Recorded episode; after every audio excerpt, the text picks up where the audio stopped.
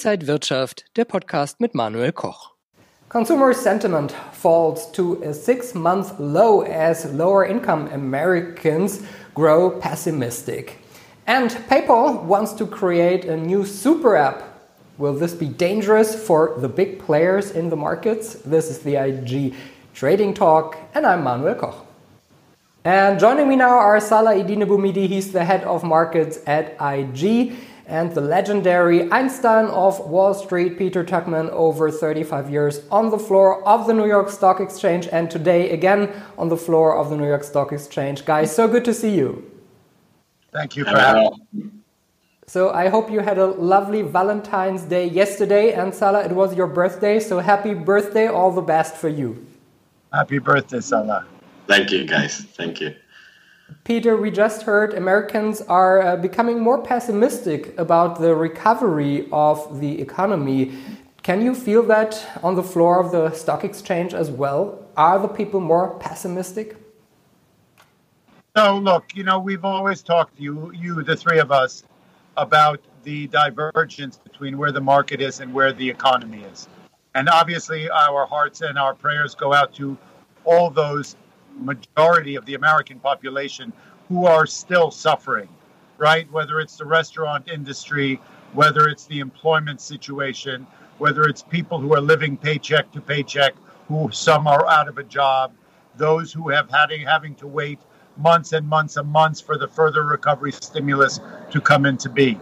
So at some point, it's going to eat away at their spirit. There's you can live on hope for only so long. None of us, I believe, now we are a year since the first person passed away in the United States from the virus. It's almost a year since I got sick. We have been in this tumultuous time of a major global health crisis now for a year. If you had asked us when this started, we would have given you disbelief that it was going to happen at all. Surely disbelief that we would have been sitting one year later, still in the midst of a massive heightened global econo- uh, uh, uh, global pandemic as well as a deep economic crisis. Let's forget for a moment about the market because the market is not reacting to the lack of confidence in it. The market continues to have an appetite because those who are involved in the market, besides the new Wall Street bets and the Reddit guys and the new democratized 40 million young retail uh, investors, the majority of the market is being fueled by people who have money and who have benefited over this time. However, I feel it on the streets of New York. I feel it when I speak to other people whose spirits are being eaten away on a day to day basis, even people who are more privileged like ourselves. This is really starting to get to me, right? The mask thing, which we need to maintain now, probably for at least another eight months. The, the inability to get vaccine when necessary. The fact that businesses are at a standstill. You walk down the streets in New York, and most of the stores are closed. You know, now as of as of today, we are seeing a, a reopening of inside dining in New York City at 25% capacity. I just watched an interview with Katz's Deli, which is some uh, deli people know throughout the world, family-owned business, delicatessen, for over 133 years, and they were being asked the question, how positive a, uh, uh, uh, how positive a, a, situation is reopening inside traffic for 25%. And they said, you know what? It's it's a business killer. You know, they've been able to reinvent themselves, sending food out, trying to create an in-home experience for people uh, uh, throughout the pandemic. Opening a restaurant at 25% capacity, if you have not been able to reevaluate your business model through e-commerce, through websites, through at-home dining of some sort, is not going to make the economy any more robust. So people's confidence by now have been eaten away. People are are are are are, are COVID burnt out, right? And so I think that makes sense. It's amazing it took this long for the consumer confidence index to get eaten away but at this point, we're a year into this thing, and it's bound to happen. Yeah, Peter, and something what we need to underline is, of course, fundamental data like uh, this data is also time lagged, and we see no pessimism on the markets. I mean, technically speaking, what a wonderful uptrend. We've seen new record highs. And I need to underline this again. Using technical analysis is something that you that can guide you and taking yeah more knowledge about risk. I mean, I had a nice example to show. We had an EMA 55 moving average and the Bollinger Bands combined. You had two nice uh, buying signals in the last three months actually now in 2nd of uh, February, again, this was a pullback to get to new highs. I mean, pessimism on the street is not pessimism on the Wall Street. So there is a difference. I, what I want to ask you, even if it's February, actually it's a weak month, we see still higher highs. Is there a peak coming up, or do you think, look on technical analysis, the, the way up is much higher? So, look, I find it unbelievable that the appetite, right? So, I'm here on the floor today. The uh, I, I, hope some of your audience is becoming aware of of the, the the SPAC craze, the way companies are being brought to market to become public. We've done five SPACs today already this morning. My son is down there now doing the SPACs that have yet to open. Two more. Last week we did 25. The IPO market is still on fire. The tech sector is incredibly robust. The uh, Bitcoin situation is completely uh, exuberant, whether it's irrational or not. So the appetite for people within the marketplace, the incredibly strong, by now, companies are have, have, have those that have survived, and most of the public companies have, and there are a few that have been really hurt, except, you know, it's look, I, I need to go back for a moment because I read something fascinating yesterday that one of the catalysts in the market's robustness when in during an earnings season is the fact that we've retraced a lot of expectations on earnings and made it so and costs overhead costs by now going back to my original statement that no one would have thought we would have been still in this situation a year in what the companies have had to do to stay alive is cost cutting right? Whether it's employee layoffs or, or, or, or, whether it's taking down brick or mortar or it's working from home or whatever they've had to do, the cost cutting has made them once again a viable business model that can be profitable, right? So I don't know how that's going to look like on the other side of the pandemic when we start to reopen. Hopefully, there'll be a beautiful surge of employment and whatnot. The markets seem to have a undaunted appetite investors have seen an undaunted appetite for SPACs, for IPOs, for digital currencies, for the new, uh, uh, uh including the new 40 million young retail traders that are getting into the market. That's a whole other story we'll talk about. But the tech sector is on fire. The PayPal's of the world, the Amazons and whatnot. Um, we're seeing social media, we're seeing tech. We're seeing even now people are starting to look forwards towards the airline industry and the travel industry are that they hope will be the first ones to benefit from the reopening. So, as we often say, the market is forward looking. This we will not be in this forever, although right now for us it feels that way, and that's contributing to the lack of confidence in the consumer. However, people in the marketplace, the investment community, are forward looking. They are looking for the fact that if you hold back a horse long enough that when the gate, the bell rings and the gate opens, there's going to be a flood into every industry possible. People will have been saving money, uh, those some of them who have some disposable income, those who have not traveled, who are prone to travel and vacation and whatnot, who haven't done that for a year, are going to be dying to get on a plane and dying to get on a cruise and going back to the movies and whatnot. So the market tells us, I always say the market does what it wants to do. And right now, the market is telling us that every pullback as being a pullback to a support level. We're seeing that in technical analysis. I like the fact that you brought that up. We have to do that. Anyone wants to talk to us about technical analysis, we're happy to share our inroads. It's the only defense against volatile markets. But what it's proven to us is that any pullback we've seen, and they've been few, have been up against support, and they've been nothing but buying opportunities, not selling opportunities. Totally agree. Peter, talking about the big tech companies, PayPal just said that uh, the company wants to double its users in the next years and that they want to create a super app so you can trade cryptocurrencies, you can trade a lot of things. Is this maybe a big, new, important player for the markets? So let's go back to the uh, pandemic. Let's go back to Robinhood. Let's go back to the democratization of the of markets. Right for the many many decades, people who the only people who were involved in the stock market were people with enough of an income or enough of an asset base that they could open up trading accounts, whether it was at the big houses or at the smaller companies that started the Charlie Schwab's and TD Ameritrade, right? You just can't open an account with a thousand dollars. What we saw happen at the beginning of the pandemic, which I'm calling the perfect storm relative to the democratization of the stock market, is Robinhood came along, offered a very simple app, and they're not the only ones, and they've got a bit of uh, ash on their face right now from the recent uh, occurrences. But there are a plethora of young apps which have democratized trading where people can go online on their phone with $100, $50, $1,000, $2,000, and people can start buying, whether it's fractional investing or not. They can buy one share, five shares, 10 shares, and get involved in the market.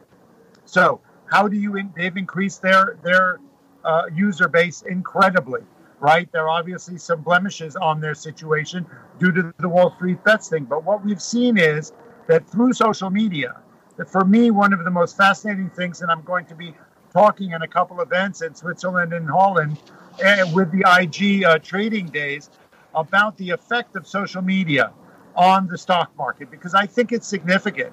We've seen the sort of the, the overwhelming effect that the Wall Street bets and the Reddit guys have had some of it with some bad players, some of it, most of the people lost.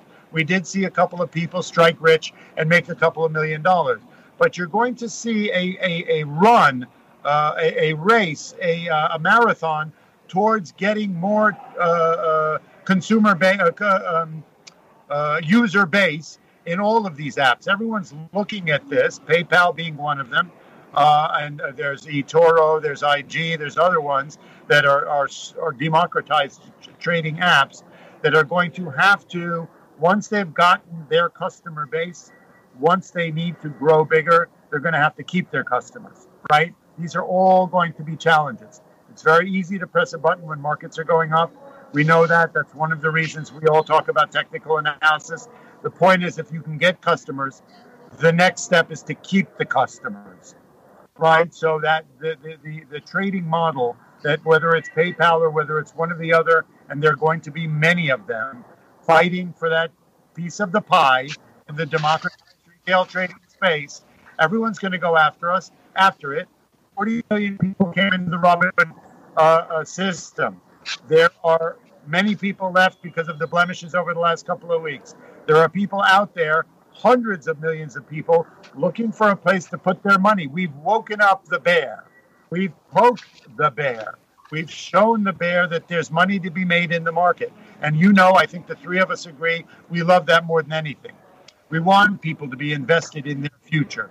We want people to buy stock, not stuff.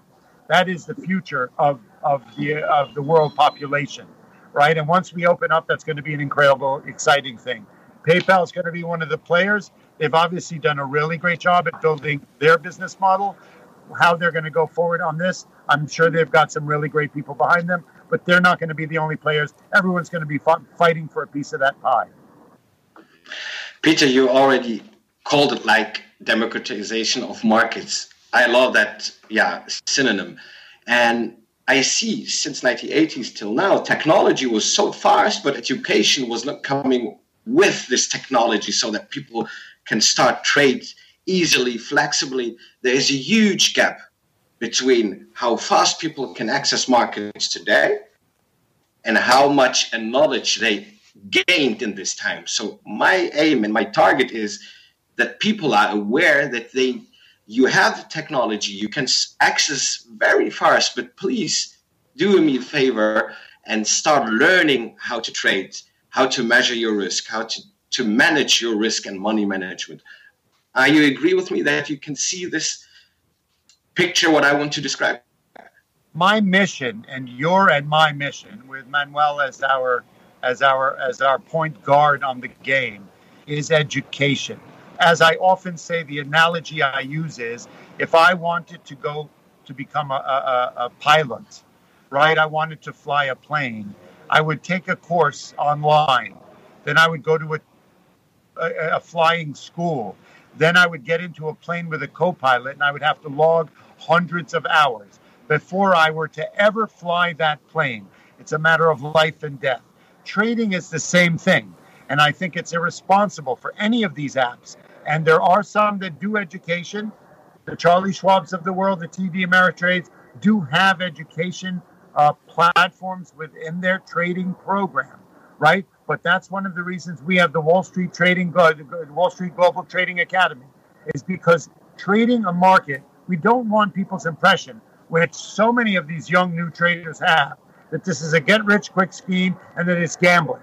If you don't have the fundamentals of technical analysis, it is gambling. Yesterday, the Reddit Wall Street bets guys went after the cannabis industry.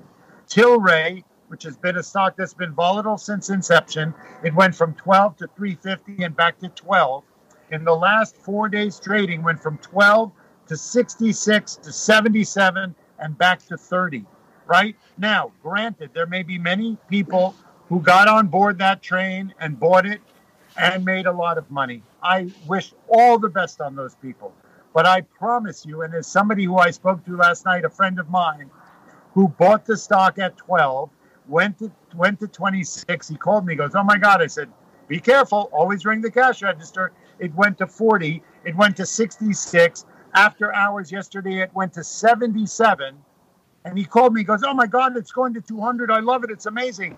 And by the time we were done with the phone conversation after hours, it was trading at 31. So the bottom line is there are more people, I promise you, whose accounts got blown up because they don't have the discipline to ring the cash register, technical analysis, knowing when to get in, how to get out. Our friend David Green was on the phone with me last night.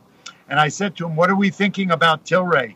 And he goes, Peter, after hours, it's dropping like a tank. Said, Where do you like it? He said, The first place I like it is at 29.65.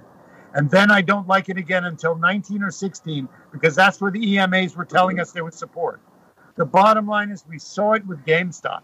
When GameStop came down, and I once again, I wish everybody to make money in these in these stocks. But the bottom line is stock that goes from 2 to 19 to 483 and back to 50 are dangerous places to play if you don't have the experience. The bottom line is when it was coming down from 480, I called David Green, who runs the Green Room Live and is partners with me on Wall Street Global Trading Academy. I said, Where do you like this stock again? It was falling to 300 to 200. And you know that there were people going, it can't go lower. I got it. And he said to me, Peter, the next show of support is $131. I said, You've got to be kidding. Down 350 He goes, Yes, that's the patience consistency, and discipline are the keys to technical analysis and trading. It got down to 130 spot 56, right at the spot where Mr. Green said there would be support, and that was where the pivot point was when it hit up against the moving average. Between there, there was a vacuum. It touched 129.56. It went up $17. So I beg people to learn technical analysis before. If you're trading $100 worth, go have some fun, get into the industry, enjoy it. But if you're committing capital and you want to have a future in this business as an investor, as a day trader, or whatever it is, there's your last defense against volatile wild markets is technical analysis. You know it, I know it, Manuel knows it, and there are places out there you can learn it. It is a must before you get on that plane and fly across the ocean alone. You have to have hours, hours, and hours of training you need to know exactly what happens when you hit turbulence, right? Because it's not always going to be a smooth flight.